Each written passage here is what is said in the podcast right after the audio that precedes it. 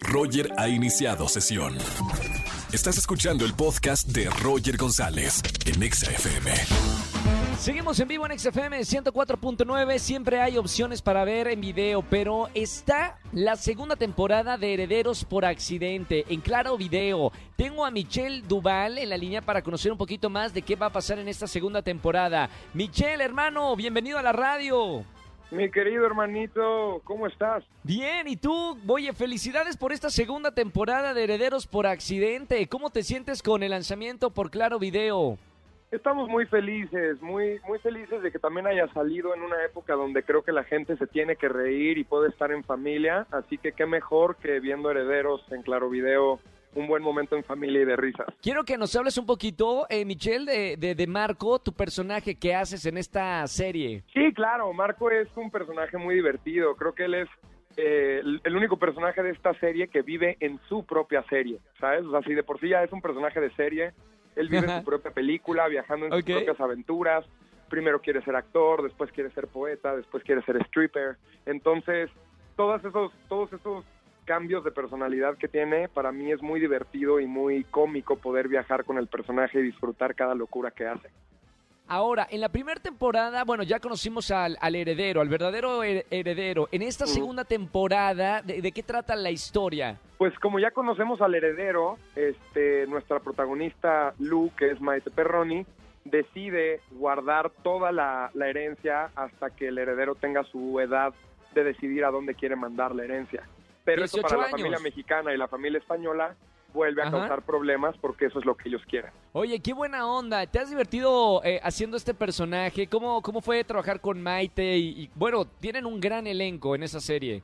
Sí, en verdad fue súper padre. Yo venía de muchos proyectos muy serios, mucho drama y poder mucho matón. entrar. Sí, ¿verdad? Entonces, poder entrar como a un personaje que, es más cómico, donde ya no tengo que pensar en a quién voy a matar o si me van a matar o si tengo que llorar o no llorar, es mucha más gozadera y también fue muy padre poder eh, compartir el set con mi mamá por primera vez y más donde es su terreno, que es la comedia, ¿me explico? ¿Cómo es trabajar con Consuelo, con tu mamá? O sea, ¿fue, fue algo que disfrutaste mucho? ¿Lo volverías a hacer?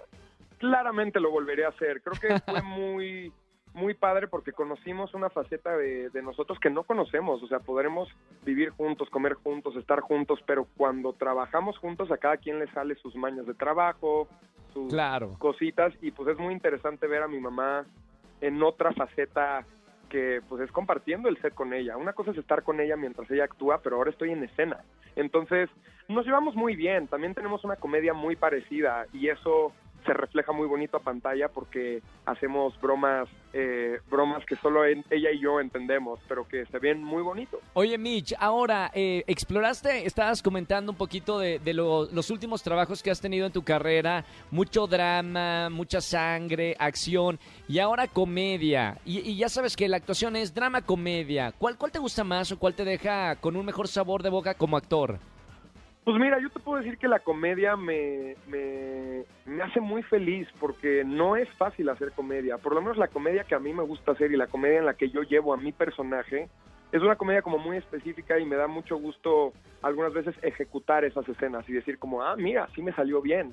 El drama algunas veces es un poco más, no te digo que sea fácil, fácil no es, pero es mucho más fácil enojarte y llorar a en verdad hacer reír a alguien por algo que que estás haciendo. Entonces, la comedia siempre me ha llamado mucho la atención y por eso le tengo mucho respeto y no he intentado entrar a ese género.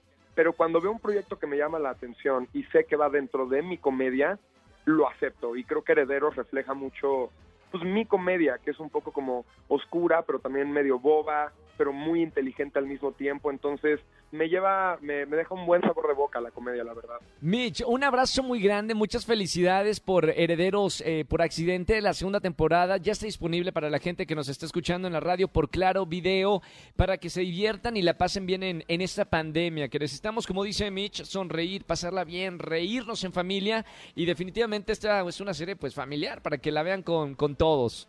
Sí, así mero, hermanito. Y felicidades a ti también por todo lo que estamos logrando. Tú estás logrando. Bendiciones, salud a todo esto de estos años de encierro. Y esperemos vernos pronto para darnos un buen abrazo, ¿va? Que sea así, Mitch. Un abrazo muy grande. Saludos a tu mami, que también la quiero muchísimo. Y por ahí nos vemos en esta segunda temporada de Herederos por Accidente.